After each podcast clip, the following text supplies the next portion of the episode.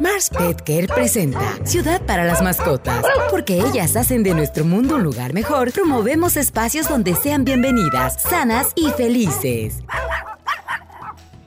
Bienvenidos a una nueva cápsula de Ciudad para las Mascotas. Mi nombre es Ainare Ruiz, soy médico veterinario y formo parte del equipo de Mars Pet Care. Les traigo un tema sobre cómo ayudar a mi mascota a cubrirse en el invierno.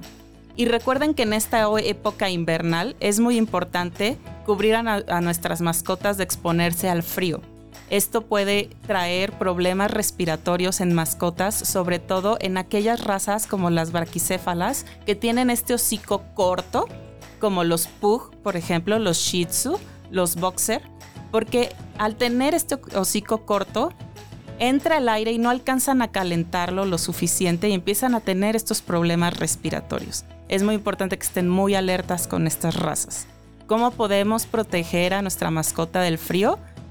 Pueden ponerles camas, algo que los aísle del, contacto del piso frío, em, alguna casa de madera, eh, que puedan dormir en el interior del domicilio o a lo mejor en un patio de servicio.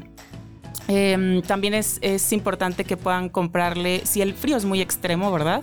Pueden comprarles ropa, suéter, Em, el suéter hay que estarlo cambiando constantemente, hay que lavarlo por higiene. También es importante cepillar su pelaje porque a veces cuando las mascotas usan un suéter constantemente pues se, empiezan a llenar de nudos y su piel no respira y no podemos eliminar toda esa suciedad. También es importante cepillarlos.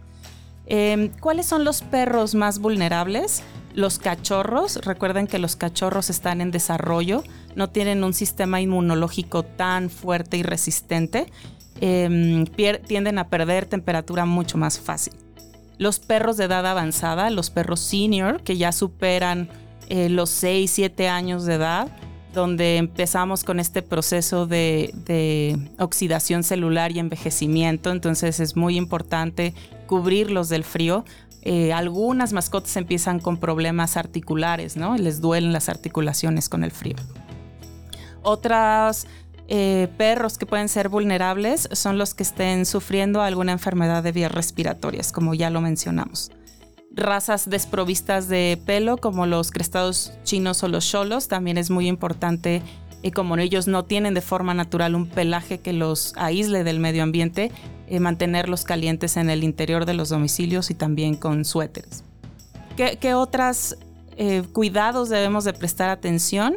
Es observar en, climas extremos que su mascota no tenga problemas de hipotermia o congelamiento. Acuérdense que las partes más distales del cuerpo son más susceptibles a sufrir congelamiento.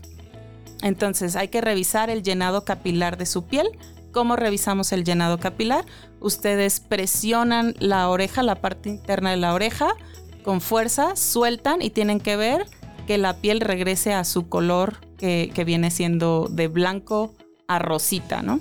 Podremos tener razas donde la piel es negra y no vamos a poder checar este llenado capilar, pero si su piel de fondo es blanca, vamos a poder ver cómo la sangre regresa de forma rápida.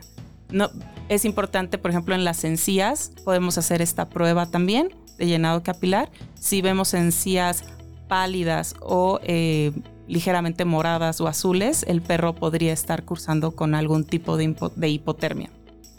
Es también muy importante verificar que el pelaje esté seco.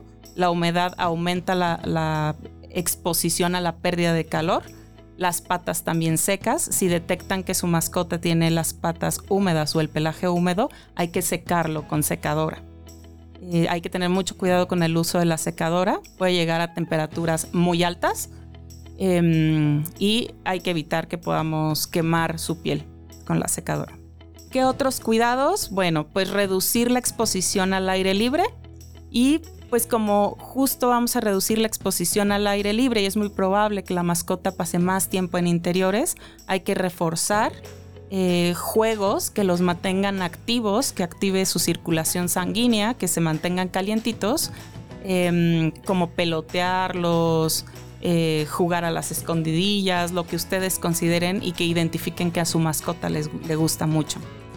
la hidratación y la alimentación también va a ser importante en la época invernal. Em, en la época invernal podemos gastar muchas más kilocalorías para mantener eh, la temperatura corporal. Es muy importante que su médico veterinario evalúe eh, la condición corporal de su mascota y la ración que le están dando y si que él considera necesario aumentarla, aumentarla. Y el agua también es muy importante. Em, recuerden que si el agua está en exteriores puede llegar a congelarse. Eh, la vacunación también es muy importante en esta época invernal eh, para evitar traqueobronquitis infecciosa canina y, y estar muy alerta a los síntomas como tos, como secreción nasal, letargo, que estén muy cansados, duerman mucho, fiebre, pérdida del apetito. Y bueno, esto sería todo. Eh, acuérdense que en esta época es muy importante cuidar a sus mascotas. Y si tienen algún consejo que me quieran compartir, escríbanos a nuestras redes sociales, Facebook Ciudad para las Mascotas o en Instagram como arroba C mayúscula de guion bajo mascotas. Muchas gracias. Queremos escucharte. Síguenos en nuestras redes sociales. Mars Pet Care presentó Ciudad para las Mascotas.